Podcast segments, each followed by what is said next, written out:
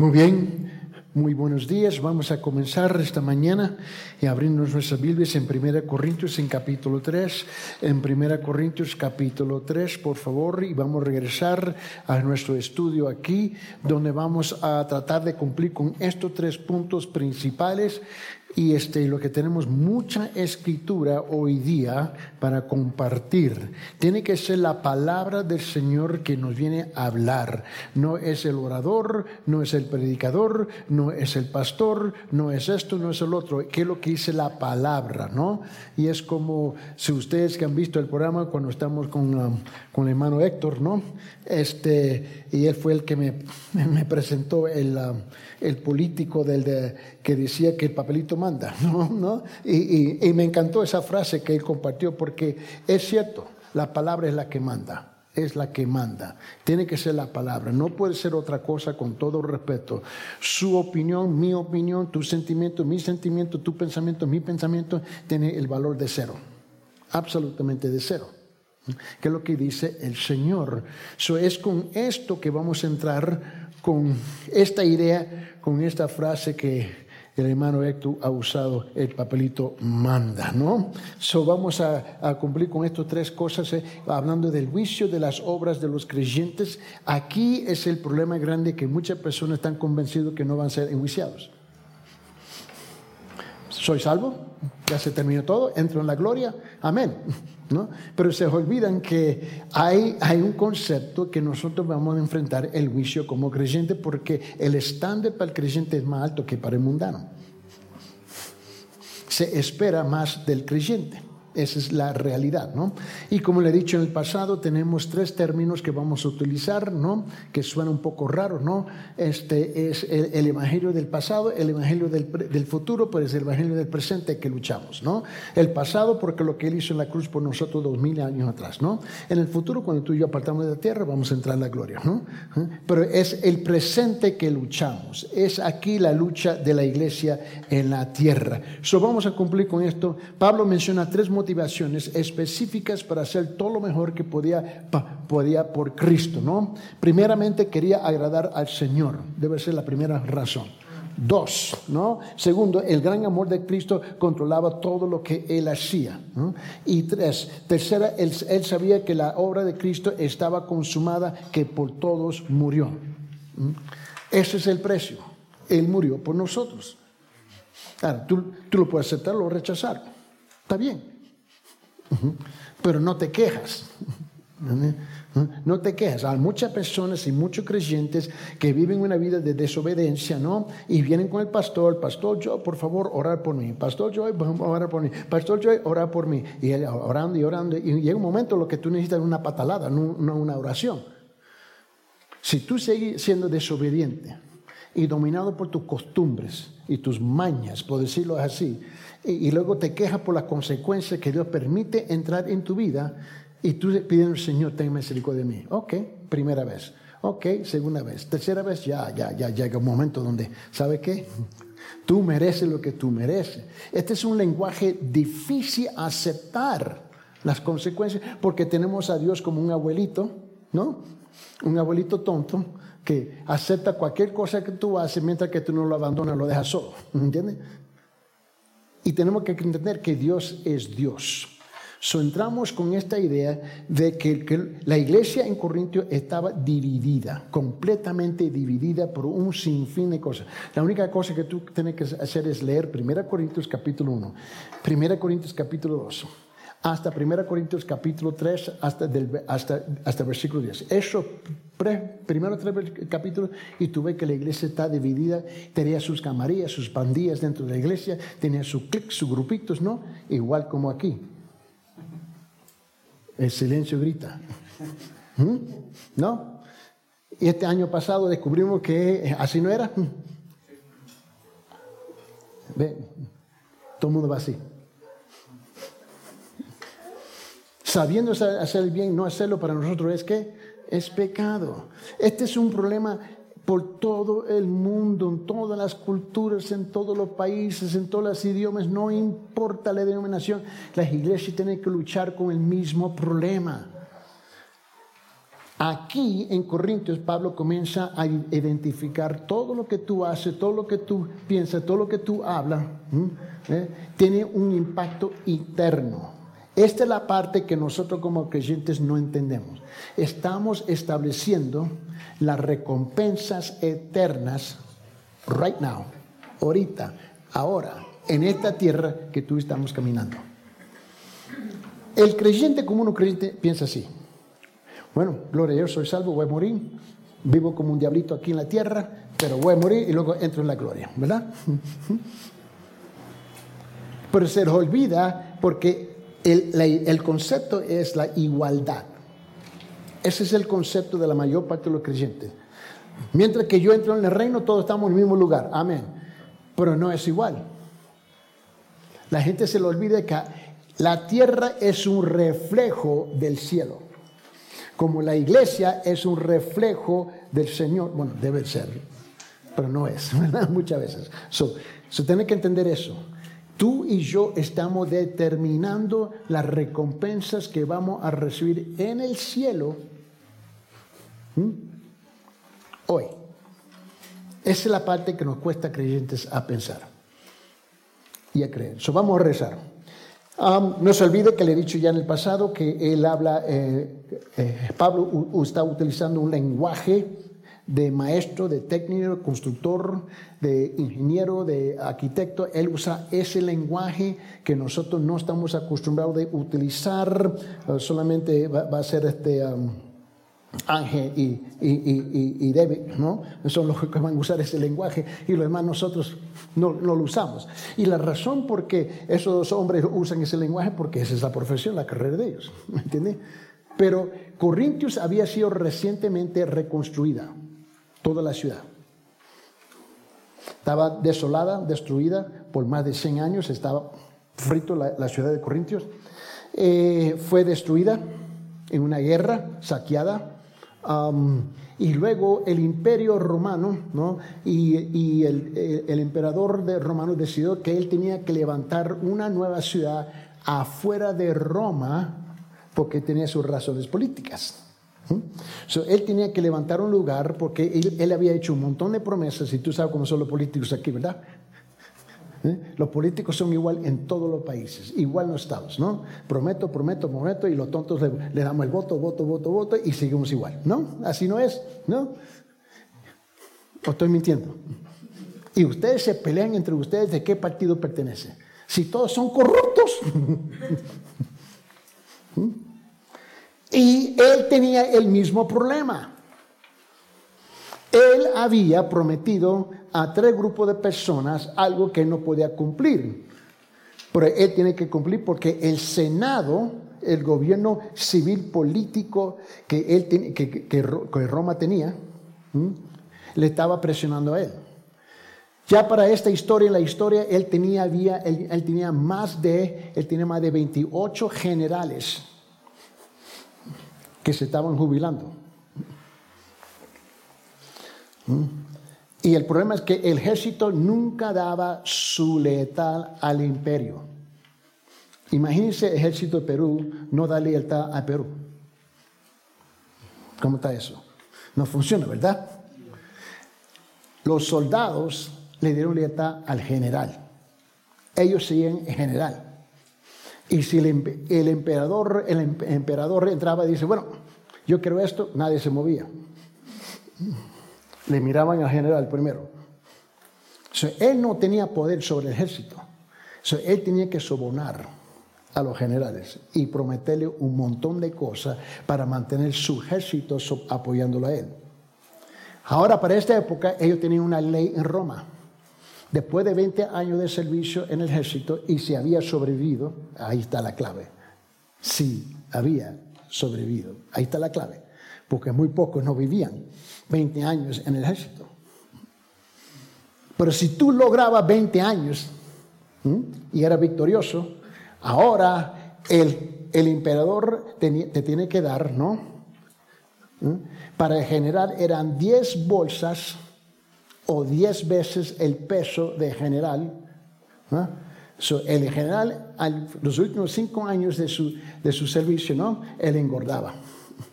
le engordaba, ¿no? ¿Por qué? Porque según su peso le tiene que dar una bolsa de oro. ¿Eh? ¿Y dónde rayo iba a sacar el oro? Lo mejor que puede hacer es sobornar un coronel. Mátalo. El general tenía un ejército privado alrededor de él, protegiéndolo a él. Ahora, él tenía que darle, y la ley decía no solamente 10 veces para el general, pero también le tenía que dar propiedad. ¿Mm? Era mil ah, metros cuadrados de terreno con, con un arquitecto que ya había hecho el diseño de su casa y construida. el día que se jubila, él entra a su casa ya construida y el terreno era de él. Con 30 sirvientes. Él tiene 28 de ellos. Había segundo grupo de personas. Porque si él no cumple, el ejército le da vuelta y se revela contra el imperio. ¿Te puedes imaginar 28 ejércitos marchando a Roma? Se tiene ese problema. Uno. Dos. La ley decía que los esclavos que se veían 20 años y estaban vivos todavía. Esa es la clave. Se le tiene que dar dos, dos veces el peso de su, persona, porque un esclavo era libre después de 20 años. Se le daba este, un certificado, él está libre de servitud, esclavitud, y dos bolsas, dos pesos más. si, él, si él pesa 50 kilos, 100 kilos de oro o plata. El problema que él ya había acumulado más de 35 mil esclavos que estaban llegando a ese punto en la historia. ¿Qué voy a hacer con ellos? El tercer grupo eran las prostitutas. Y eran bastante en Roma. Pero ellas eran el brazo derecho del emperador de sobornar a los políticos. Astuto el hombre, ¿no? Pero después de su tiempo de servicio, le tiene que dar dos veces el peso de su persona también. ¿Y qué voy a hacer con estas personas? Él tiene 1800 prostitutas que se van a jubilar, entre comillas, de su profesión. ¿Qué hago? Son sus socios, le tengan sus, sus este, consejeros, mira, en cinco años tú vas a tener este problema. Y la ley es la ley en Roma. Bueno, él manda construir con más de 100 mil esclavos. Él aprendió algo de los egipcios. Más de 100 mil esclavos van a, Corintios, a la ciudad que había sido completamente destruida por más de 100 años. Y en cinco años levantan a Corintios. La mayor parte de los esclavos murieron ahí. Y el colmo es que cuando terminaron, él mató a todos los esclavos una ciudad nuevecita, grande, con templos, y puso todos los templos de todos los dioses que existían. Y cuando llegan los generales, le dijo, tengo tu terreno, sus casas en Corintios, en Corintios, y lo mandan. Y los ejércitos esperan en Roma. Y regresa los generales una ciudad nuevecita construida. Chévere. Y Él cumple con ellos. Ahora Él cumple, igual Él no quiere los 35 mil esclavos en Roma. Porque ahora son libres y ricos. Los quiere afuera. Porque Él no quiere que ellos se unen y le compren a los políticos, al Senado. y lo envían a todos a dónde? A Corintios y van ricos. Imagínense 35 mil esclavos que no tenían nada, ahora son 35 mil ricos, ¿no? Y envía unas cuantas miles de prostitutas. Son los tres grupos, son los tres grupos que domina Corintios. ¿Mm? Ellos entendían este lenguaje de ingeniero arquitecto, porque ese fue el lenguaje por 10 años que habían usado. Pablo aprovecha ese lenguaje cuando él establece la iglesia de los corintios porque eran puros corintios. ese es el lenguaje que él, está utilizando. ¿Me entiendes? ¿Mm? Muy bien, vamos a comenzar el versículo 10. Conforme a la gracia de Dios de que me ha sido dado, yo como perito arquitecto puse el fundamento y otro edifica encima, pero cada uno mire cómo sobre edifica, porque nadie puede poner otro fundamento que él está, que, en que él está puesto, el cual es Jesucristo. Y sobre este fundamento alguno edificaré oro, plata, piedra preciosas, madera, geno, hojarasca. La obra de cada uno se hará manifiesta, porque el día de la, la declarará, pues el fuego será revelada y la obra de cada uno cual sea el fuego de la probará. Si permaneciera la obra de alguno que sobreedificó, recibirá recompensa. Si la obra de alguno se quemare, él sufrirá pérdida. Si bien él mismo será salvo, aunque así por fuego. ¿Cómo sabéis que sois templo de Dios, el que Espíritu de Dios mora en vosotros? ¿No sabéis? Si alguno destruyere el templo de cada de Dios, Dios le destruirá a él, porque el templo de Dios, el cual sois vosotros, santo es. Y te recuerda que tuvimos hablando sobre este asunto del el parámbulo la semana pasada para establecerlo. So, la enseñanza de hoy ¿eh? es la palabra de Dios. Y esta palabra nos hablará hoy. No es el pastor Eddie, es la palabra que nos va a hablar hoy día, ¿no? No son mis pensamientos, pero la voluntad de Dios. So, la pregunta que nos va a dirigir hoy día, ¿a qué somos llamados? ¿A qué somos llamados? So vamos a abrir nuestras separatas, por favor, y, establecer la estructura en cómo nos estamos acercando a este tema. ¿no? Porque todo lo que hacemos en la iglesia, sea la predicación este, principal domingo con el pastor Martínez, ¿no? O sea la escuela en mi carro, o sea la oración, todo es discipulado, discipulado, discipulado. ¿No? hay nada aquí de entrenamiento, es de, entretener, estamos entrenando, entrenando en la palabra del Señor. So Pablo comienza a hablar esto y vamos a regresar a la introducción porque es importante reestablecerlo en nuestra mente. Aquí este, y este es el pasaje que ilustra la edificación de la iglesia, ¿no? Se ve claramente que ya que Pablo les acaba de declarar los creyentes locales a Corintios, él dice en 1 Corintios capítulo 3 versículo 9, porque nosotros somos colaboradores, subrayar esa palabra, ¿no? De Dios, y vosotros sois labranza, subrayar esa palabra de Dios, edificio de Dios. Y no sabéis que sois templo, en 1 Corintios capítulo 3, versículo 16, no sabéis que sois templo de Dios y que el Espíritu de Dios mora en vosotros. Ahora, la iglesia de Corinto se encontraba en apuros severos. Había algunas camarillas alborotadoras y, testaduras en la iglesia que estaban a punto de destruir la iglesia. Esa siempre ha sido la historia de la iglesia. Siempre hay clics, los grupitos dentro de la iglesia y tiene su agenda. Eso, mira, eso nunca va a terminar. Pero tú tienes que estar dispuesto a ponerte los pantalones y enfrentarlo. Y no ceder terreno. Porque los hermanos, mira, tú puedes tener un grupo aquí, otro grupo por allá y otro por allá. Y lo que pasa es que, ves, todos los hermanos, ah, pastor, pero lo tienes que entender. Es que tú sabes que así somos. No, en ese caso, vete con el diablo. Esta es la casa de Dios es el templo del Señor. ¿Somos el cuerpo de Cristo o no somos el cuerpo de Cristo? No tenemos el lujo ni la autoridad de negociar ¿ves? las cosas bíblicas con las cosas culturales. No tenemos ese negocio. Podemos respetar las dos cosas simultáneamente, balanceando lo que dice la palabra, por lo que, lo que, lo no tiene que dominar es lo que dice la palabra. No puedo negar, ¿eh? Eh, sería locura decir, bueno, ustedes no pueden ser peruanos. Eso no tiene sentido, ¿verdad? Es una locura. ¿Entiendes?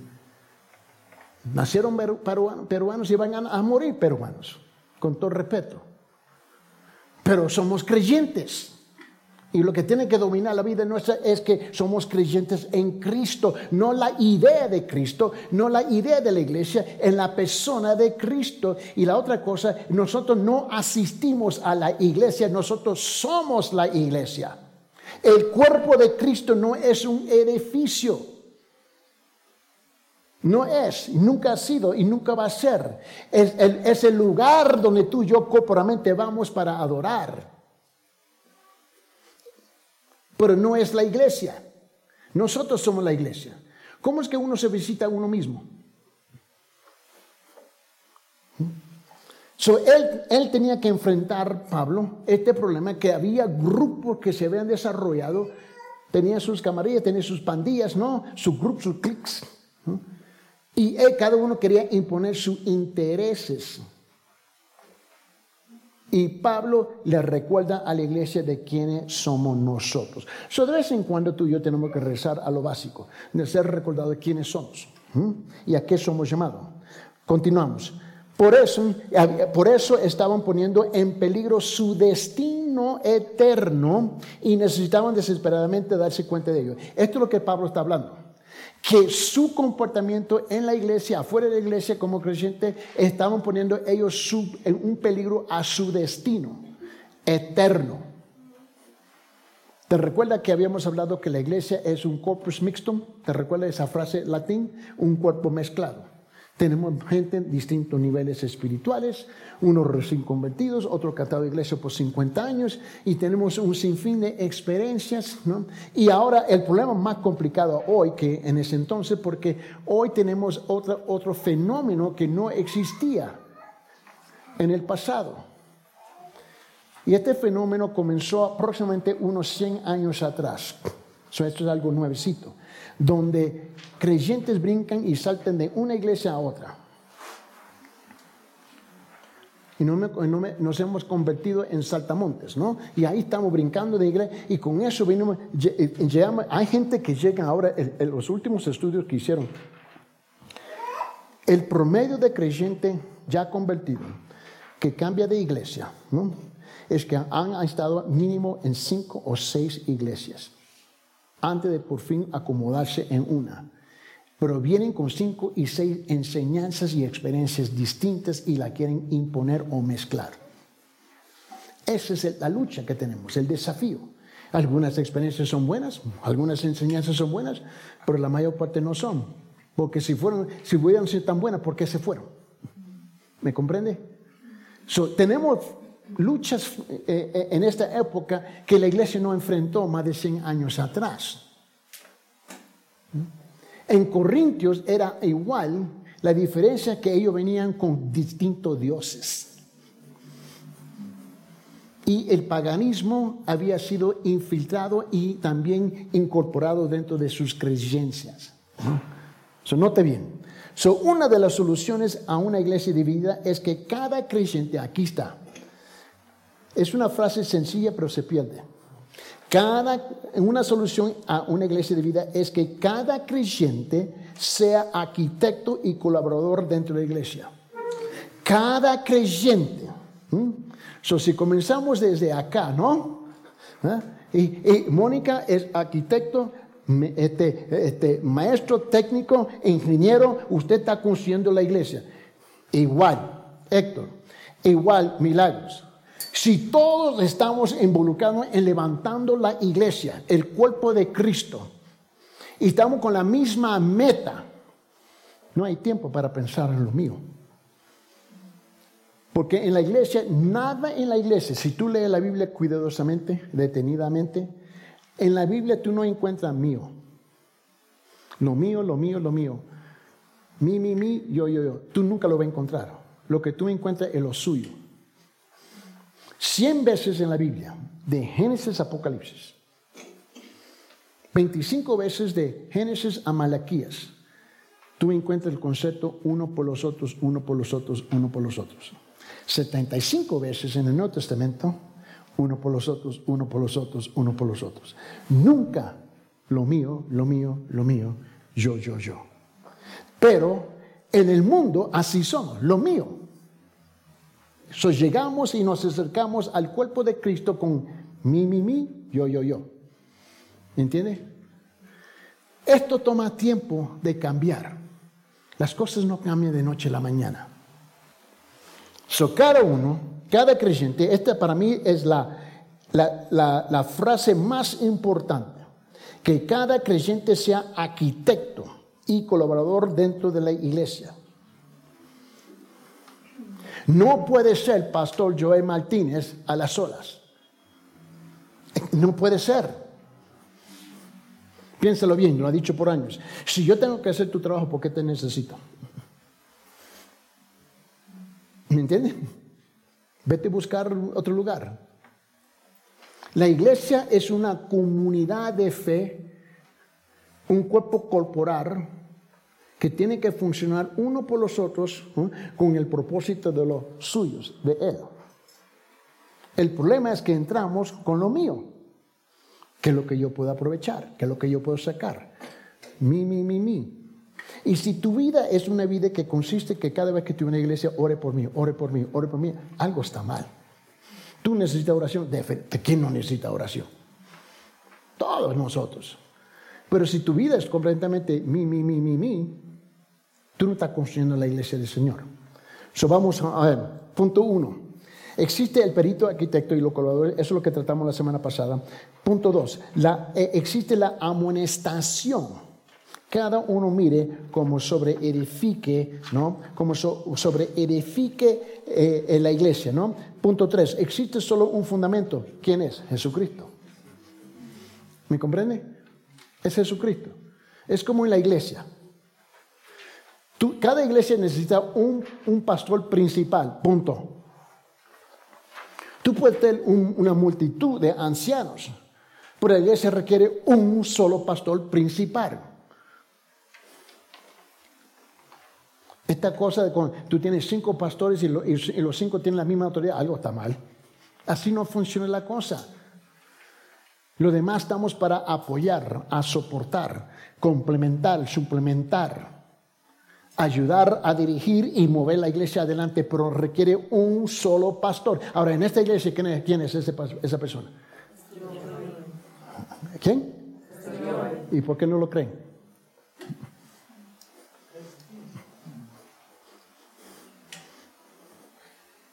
¿Me comprende? ¿Cuál es el fundamento de, quién es el fundamento de la iglesia? Jesucristo. No es la denominación, no es la cultura, no es la idioma, no es esto, un montón de cosas. Es Jesucristo, Él es el fundamento, Él es el cimiento, el pilar de la iglesia. él, tenemos que construir sobre Él, sobre Él. Punto cuatro, existe la estructura. Hay dos materiales posibles, el, que permanece y el que perece. Versículo 12.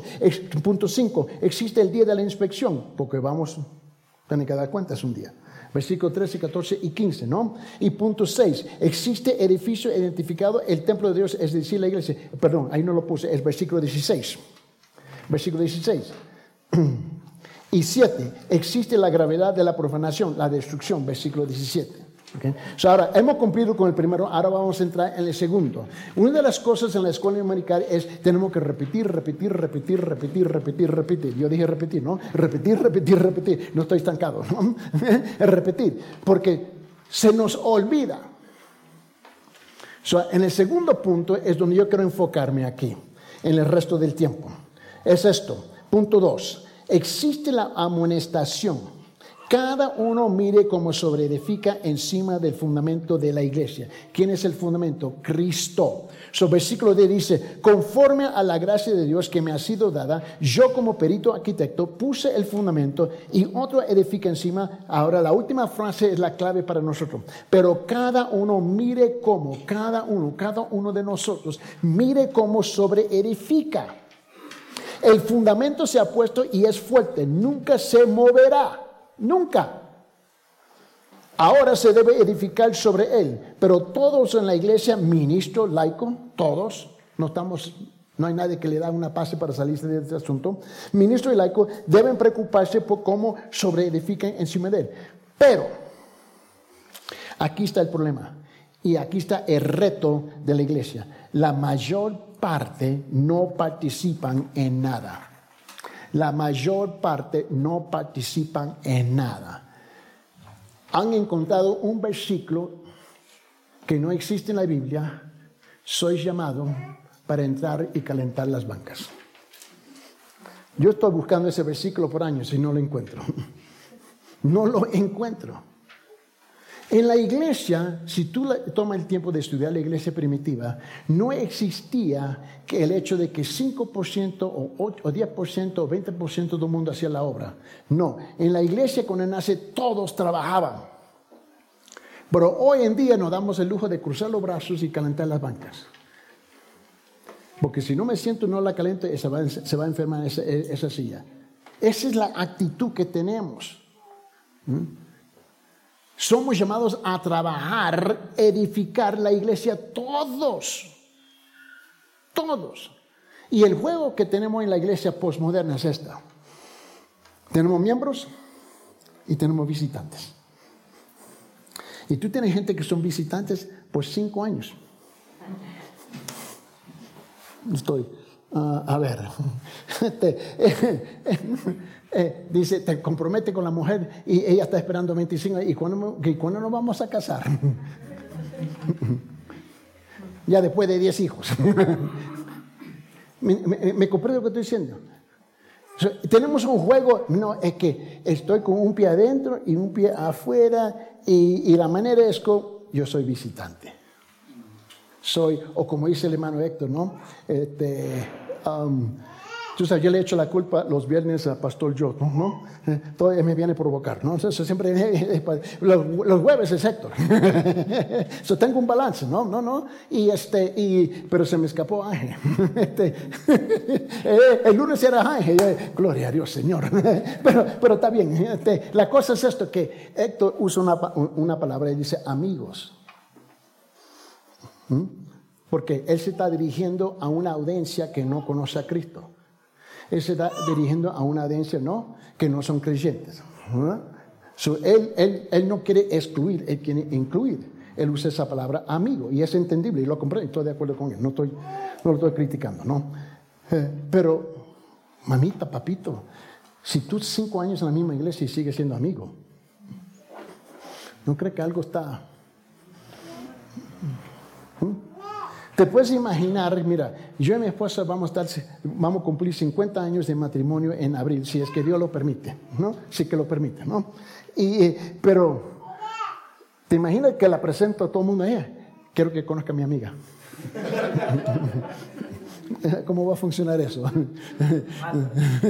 No creo que llegue a casa esta noche. ¿Me, comprende? Pero ese es el problema de la iglesia. Estamos contentos, visitantes, amigos, que quiere decir que no estoy comprometido, pero quiero entrar. Quiero los beneficios de Dios, pero no quiero a Dios. Quiero los beneficios de la iglesia, pero no quiero la iglesia. Quiero los beneficios de, de, tener acceso de consejería, hablar con el pastor Martínez cualquier momento que yo necesito, pero no me quiero comprometer con él en edificar la obra del Señor. ¿Me comprende? Ese es el reto y el desafío que enfrentamos en la iglesia. Eso se le tiene que poner un paro, mis hermanos, con todo respeto. ¿Me comprende? Ahora, ¿han oído mi voz? Olvídate, tírala por la ventana. Vamos a escuchar lo que dice la palabra. Marcos capítulo 6, Mateo, ah, perdón, Mateo capítulo 6, versículo 1. Note, note la voz, por favor. Aprende a oír la voz del Espíritu Santo cuando tú estás leyendo las escrituras. Es la voz del Espíritu Santo que nos está hablando. So él dice en Mateo capítulo 6, versículo 1, guardaos de hacer vuestra justicia delante de los hombres. Tenga cuidado para ser visto de ellos. De otra manera no tendréis recompensa de vuestro Padre que está en los cielos. ¿Te recuerdas lo que dije la semana pasada? La palabra clave era recompensa, recompensa, recompensa, recompensa, recompensa. ¿De qué vale que venga el hermano Ángel, no? Y nos dé un tremendo show acá arriba, pero él lo está haciendo solamente para recibir sus aplausos, su aprobación, su admiración. Si no lo hace para dirigirnos en la iglesia, en el culto, para llevarnos al trono de la gracia del Señor. ¿Me comprende? Y es el problema que la iglesia está llena de muchos nosotros que estamos buscando solamente para ser vistos y impresionarnos unos a los otros. Es lo que dice Mateo capítulo 18, versículo 10. Mirad, que no menospreciéis a uno de estos pequeños. Porque os digo que sus ángeles en los cielos ven siempre el rostro de mi Padre que está en los cielos. ¿Te puedes imaginar esto? Tú vienes a matar, a una persona. Y lo que está diciendo, mira, mientras que yo maltrato a esta persona así, va, va, va, va, los ángeles te miran y voltean y miran el rostro del Padre para ver. A ver el juego que tú tienes, el juego eclesiástico, el juego religioso. No me escuchen a mí, ¿qué es lo que dice la palabra? O como dice el hermano Héctor, el papelito manda, ¿no? Mira bien, Mateo 24, 4. Respondiendo Jesús le dijo, mira que nadie os que engañe. ¿Cómo, es que somos tan, mira, susceptibles a ser engañados? Porque no estamos enfocados en la palabra, en la palabra. Uno puede venir aquí y presentar un show, pero ¿sabe qué? La cosa pesta, aquí huele la cosa contigo. Pretenden de ser lo que no son. Tenga cuidado con eso. Marcos capítulo 4, versículo 24 le dijo también, mirad lo que oís, porque con la medida con que medís os será medida. Dios mío. Pablo lo dijo de esta manera, lo que el hombre siembra, cosecha. Así lo dijo, bien claro. Marcos capítulo 13, versículo 9 dice, pero mirad por vosotros mismos, ¿ah? Fíjate en el espejo, porque os entregarán a los concilios y en las sinagogas y los azotarán, y delante de los gobernadores y de reyes os llevarán por causa de mí para testimonio de ellos. Te recuerdo lo que estaba hablando, eh, eh, y si ustedes escucharon el programa del viernes, el pastor eh, estaba hablando sobre, sobre que vamos a ser perseguidos. Vamos a sufrir. Tú sabes en cuántos países, yo he estado en un montón de países del mundo predicando, y la cosa que la gente me ha dicho, ¿sabe, ¿sabe yo, yo, no quiero ser cristiano porque me van a perseguir? Ok. ¿No te molesta, pastor? No. Te debe molestar a ti que tú vas a ser condenado y ir al infierno. Si eres un creyente verdadero, vamos a sufrir cosas injustas en un mundo que es injusto. No hay ningún país en la tierra que es justo. Pero no quiero servir porque luego me van a identificar, me van a señalar, me van a apuntar el dedo, me van a poner el blanco atrás. Ok, está bien, quédate como, acomodado, visitante, calentando las banquitas. ¿Mm? Marcos capítulo 3, versículo 33. Mirad, velar, orar. ¿Por qué? El Señor, no sabéis cuándo será el tiempo, el retorno del Señor. Lucas 8, 18, mirad pues como oís, porque todo el que tiene se le dará, y todo el que, el que, el que no tiene aún lo piensa tener, se le quitará. Yo no me puedo imaginar todas las recompensas que tú has ido acumulando y crees que ya tú cumplido tu obra, cruza los brazos, te sientes cómodo y hay gente así en la iglesia. Yo serví 20 años en la iglesia, ahora yo creo que tengo el lujo de sentarme, descansar y ver a los jovencitos hacer la obra. Oye, viejitos, escúcheme bien, a los mayores de edad.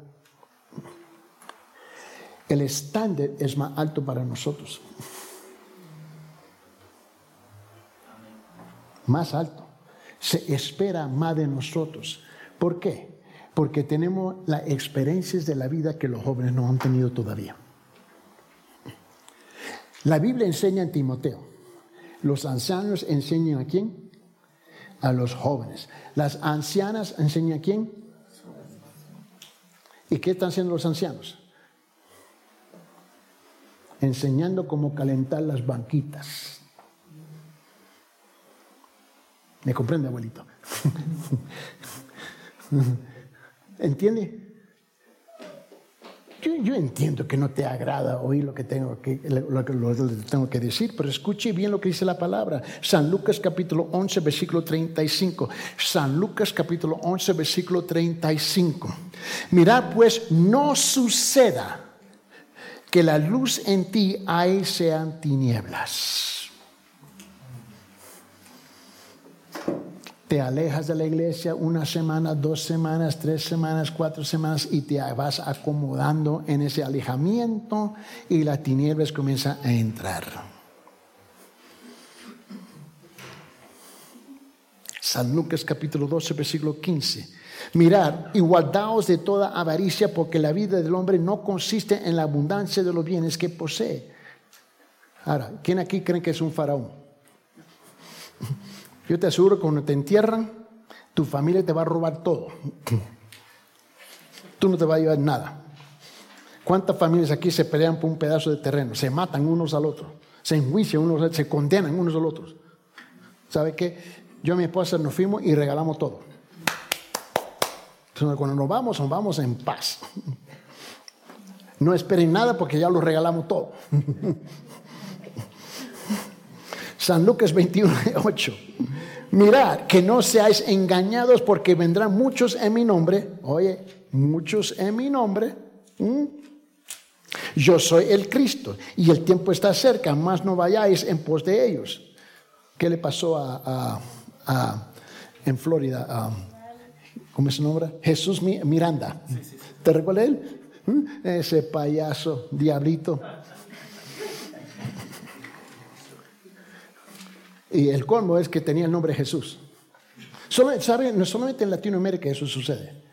En los otros cuatro continentes tú no encuentras una persona nombrada Jesús. La mayor parte del mundo considera eso blasfemo. Pero aquí es Jesús Martínez, Jesús Rodríguez, Jesús qué sé yo, Jesús de qué sé yo, y todo está en la cárcel. Pero Jesús Miranda tenía 145 mil seguidores. 145 mil seguidores. Convencido que él era el segundo Jesús. ¿Acaso tú dijiste el, jueves? La gente aquí está dispuesta a escuchar a cualquier persona, ¿no? Cualquier mentira. Cuidado. Alguien dice, yo soy fulano de tal. No, hombre, olvídate eso. Primera, Primera Corintios capítulo 10, versículo 12.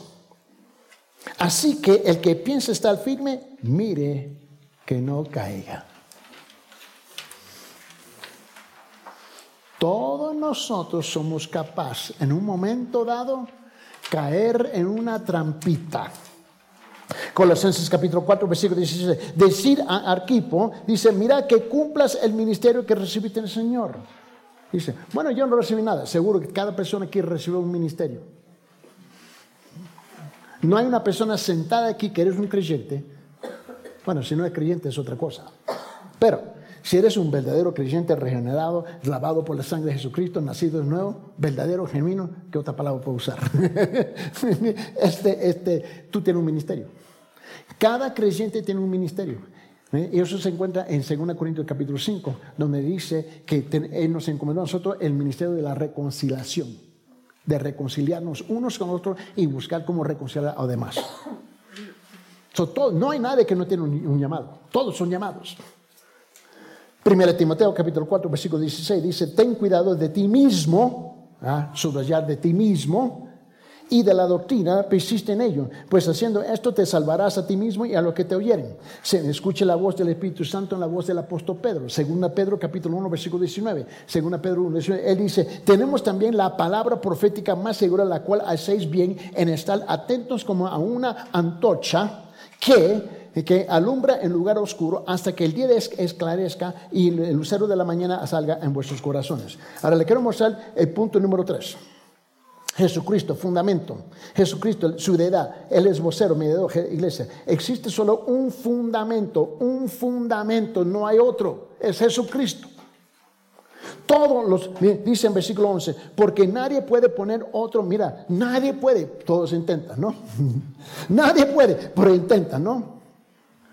¿Cuántas veces, pastor, tú has oído una persona y dice, pero yo pienso, yo siento y yo opino?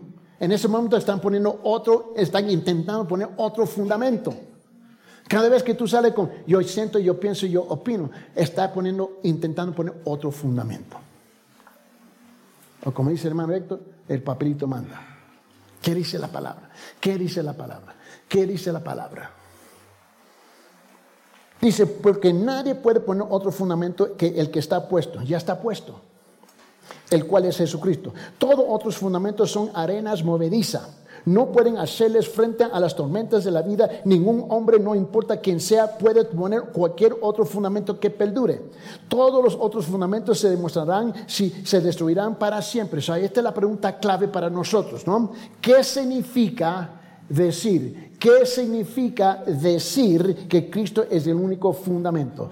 esta es la pregunta clave que vamos a estar intentando en el resto del tiempo aquí. Número uno, quiere decir que el propio Cristo, punto número uno, que el propio Cristo es el único fundamento sobre los hombres que pueden, pueden edificar la vida en cada uno de ellos.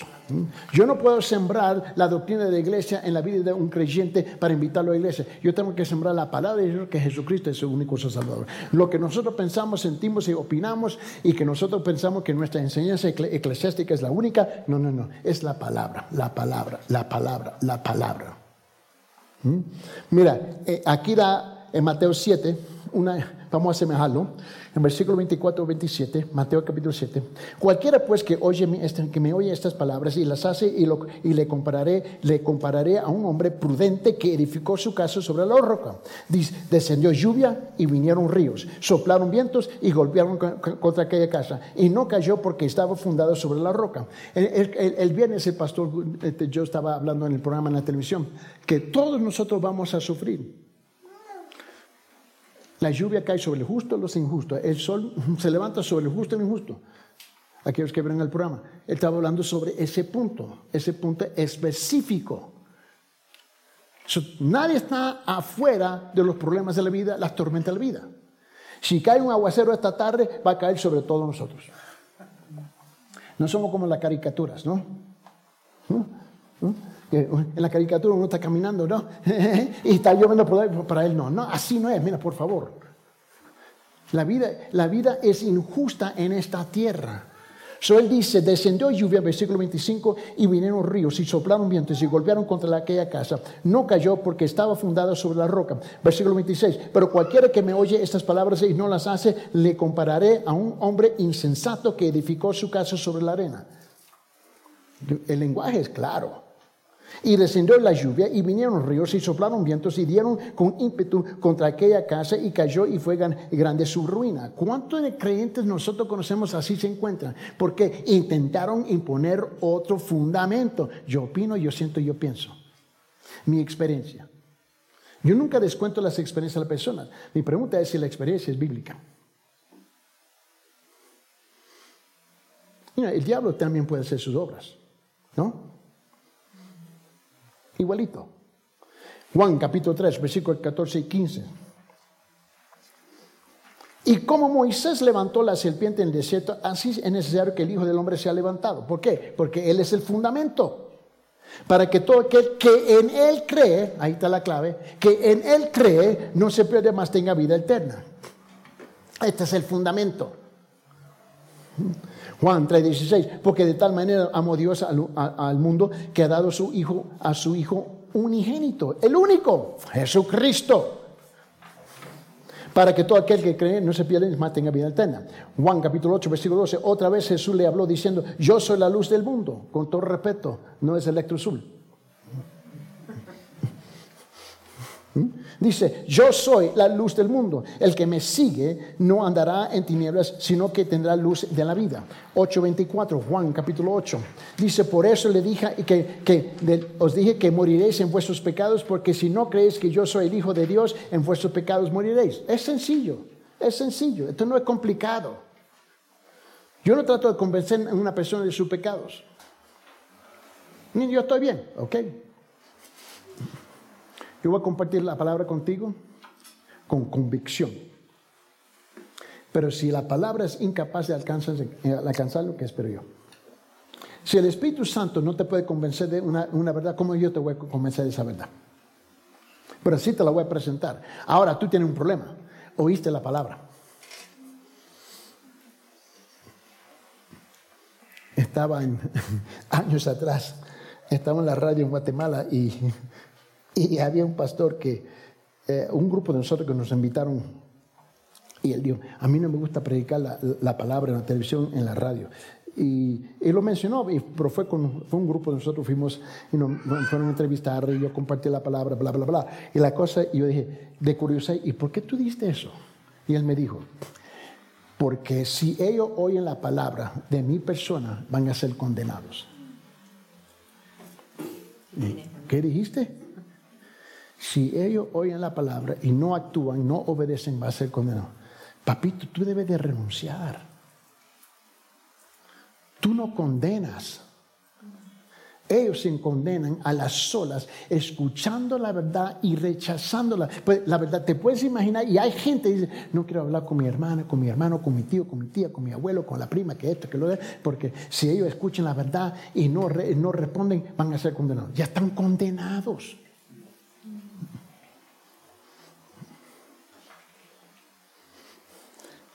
Cristo dice, en versículo 9, Juan capítulo 10, yo soy la puerta, el que por mí entraré será salvo y entrará y saldrá y hallará pastos. E, él es el fundamento. 14.6. ¿Mm? Otro versículo favorito del hermano Héctor. Yo soy el camino y la verdad y la vida. ¿Mm? Nadie viene al Padre sino por mí. Él es el fundamento. Hechos capítulo 4, versículo 12. En ningún otro hay salvación porque no hay otro nombre. Con todo respeto, Jesús Miranda descubrió eso. No hay otro nombre debajo del cielo dado a los hombres en, que podamos ser salvos. 1 Timoteo capítulo 2, ¿eh? versículos 5 y 6. Porque, todo, porque hay un solo Dios. Qué concepto tan radical, ¿no? pero tenemos una competencia de miles y miles y miles y miles de dioses de las imaginaciones, ¿no? Porque hay un solo Dios, un solo mediador entre Dios y los hombres, Jesucristo hombre. Ahí nos dice la Virgen María. El cual se dio a sí mismo en rescate por todos, lo cual se dio testimonio a debido tiempo. Punto número dos. Quiere decir en la que la enseñanza o doctrina de Cristo es el único fundamento sobre que los hombres pueden edificar su vida. Otra vez, Mateo 7:24, cualquiera pues que me oye estas palabras y las hace, las, le compraré a un hombre prudente que edificó su casa sobre la roca. Juan 3:34 dice, porque el que, Dios, el, el, que Dios envió a la palabra de Dios habla, pues Dios da del Espíritu por medida. Juan 6, capítulo 6, versículo 63. El Espíritu es el que da vida, la carne nada, nada aprovecha. Las palabras que yo he hablado son mi Espíritu y son vida. Juan 6:68. Le respondí a Simón Pedro y dijo, tú tienes palabras de vida eterna. Es el Señor. ¿A quién iremos? A Él. Juan capítulo 7, versículo 16, 17. Jesús le respondió y le dijo, mi doctrina no es mía, sino de aquel que me envió. Jesús dice, no, pero ¿quién lo envió? Versículo 17, el que quiere hacer la voluntad de Dios conocerá si la doctrina es de Dios y si yo lo hablo por mi propia cuenta. So, esta gente que me dice, bueno, yo creo en Dios, pero esta cosa de Jesús yo no creo. En este caso tú no crees en Dios. Eh, eh, esto no es difícil. Él se repite, si no lo sabe, 14 veces en el Nuevo Testamento que Él dice, yo, Jesús, hablo las palabras de mi Padre. Quizás tú tienes otro Padre. Juan capítulo 8, versículo 26. Muchas cosas tengo que decir y juzgar de vosotros, pero el que me envió es verdadero y yo lo que he, y lo que yo he oído de él es esto hablo al mundo. Mira, aquí está el fundamento de esta serie que, que mi hermano Héctor está enseñando los jueves. Dios ha hablado, Dios ha hablado, Dios ha hablado, Dios ha hablado. Jesús habló, Jesús habló, Jesús habló. Pero ¿qué fue lo que él habló? Las palabras del Padre. Juan capítulo 8, versículo 38. Y él dice, yo hablo lo que he visto cerca del Padre y vosotros hacéis lo que habéis oído cerca de vuestro Padre. Cristo va eliminando todos los argumentos de las religiones. Juan capítulo 8, versículo 51, 51. De cierto, de cierto os digo que el que guarda mi palabra nunca verá muerte. ¿Mm? Vamos a, a bajar hasta punto número 3. Ahí tú estás, Juan capítulo 12, versículo 48, 50, Juan capítulo 14, versículo 24, Juan capítulo 17, versículo 8, Marcos capítulo 13, 32. Te voy a ahogar con la palabra. ¿Mm? Es palabra, palabra, palabra, palabra, palabra. No son sentimientos y pensamientos y opiniones. Punto número tres. Quiere decir que Jesucristo es el único fundamento sobre la que los hombres pueden edificar una iglesia verdadera. Una iglesia verdadera.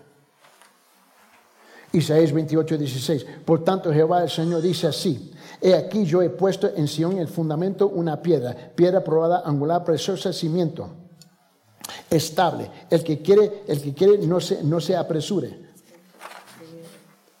El que creyere no se apresure. Marcos capítulo 16, versículo 15 18. Dice, y le dijo, y por tanto, dice, y por tanto el mundo y predicar el evangelio a toda criatura.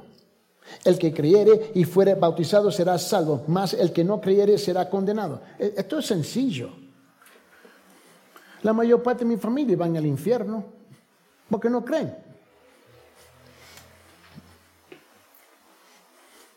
¿Me molesta? Seguro que sí. ¿Duele? Seguro que sí. Pero han tomado su propia decisión. No, esta cosa de Jesucristo no, pero yo, si yo voy a la iglesia, yo creo en, el Padre Celestial. Ah, ahora, es una pregunta nueva. Ok, tú dices Padre Celestial, ayúdame con el concepto. Padre Celestial, ¿eso qué significa? Que Él tiene hijos, ¿verdad? No, yo no creo de esas cosas. No, no, no, no. Si tú me dices que eres Padre, se supone que tiene hijos, ¿verdad? ¿Y, cuál es el hijo del Padre? Jesús, ¿no?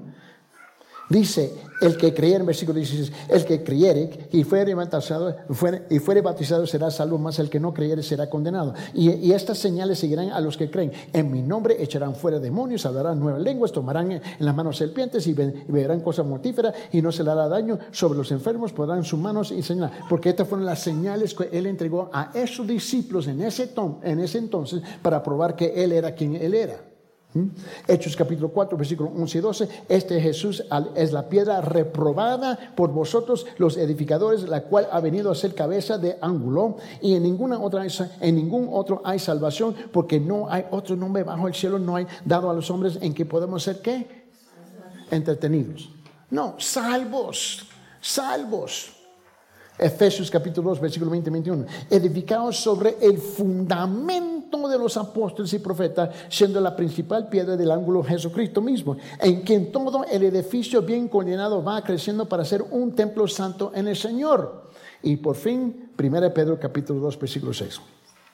Por lo cual también contiene en la escritura, he aquí pongo un Sion la principal piedra del ángulo escogida preciosa, ya que el que cree en él no será que avergonzados, no será avergonzados. Nosotros tenemos que levantar una iglesia donde todo es un mecánico, un, técnico, un maestro, un constructor, ¿no? un, ingeniero, un arquitecto, todos estamos involucrados en levantando la iglesia. La idea de 10% haciendo toda la obra. Mira los, mira los servidores aquí en la iglesia. Es el mismo grupo, grupito pequeño, que está llevando cinco o seis papeles. Y, ¿sabe? y lo peor de eso, que no te molesta. No te molesta. Un grupito está haciendo todo. Y déjame decirte algo. Eso se tiene que poner un paro. Y te digo por qué. Porque tú eres responsable por matar a tus hermanos tú estás haciendo un daño a tus hermanos que están sirviendo. Porque no pueden participar en el culto, no pueden ser edificados en el culto, porque siempre son los que están trabajando. Entran en la iglesia y con el tiempo se queman y dejan de servir porque ya están vacíos. Están como robots mecánicos caminando aquí, pero están vacíos dentro. Y nosotros somos los que matamos a los siervos y las siervas de la iglesia por nuestra indiferencia nuestro egoísmo, por nuestras mañas y costumbres, pero que así somos. No. Somos creyentes, todos lavados por la misma sangre de Jesucristo. Tú y yo no tenemos el lujo de matar el hermano Benny. ¿Dónde lo encuentra la mayor parte? Tiempo. Hola. No se me hagan loco, porque aquí no hay loco. ¿Me comprende lo que estoy diciendo? Porque no nos vemos como parte de la edificación sobre un solo fundamento, con un solo propósito. Te quiero animar. Despierta, iglesia, despierta. Somos llamados para participar y ser colaboradores dentro de la iglesia. Levantarla. Imagine, imagínese si no queremos servir dentro de este lugar, con razón no evangelizamos y no hacemos nada allá. Y estamos en la presencia, pues, supuestamente, del Señor. Espero que el Señor ha traído una tremenda verdad y convicción a sus corazones. Señor Padre, gracias por hablarnos directamente esta mañana, Señor. Gracias por tu Santo Espíritu. Ahora sí yo te pido, Señor, que traiga, Señor, la realidad y el peso de la palabra a nuestros corazones, no solamente a nuestro intelecto, y, levantarnos para ser ¿eh? un cuerpo verdadero que está edificando la iglesia juntos, no algunos, pero todos nosotros. En el nombre de Jesucristo. Amén.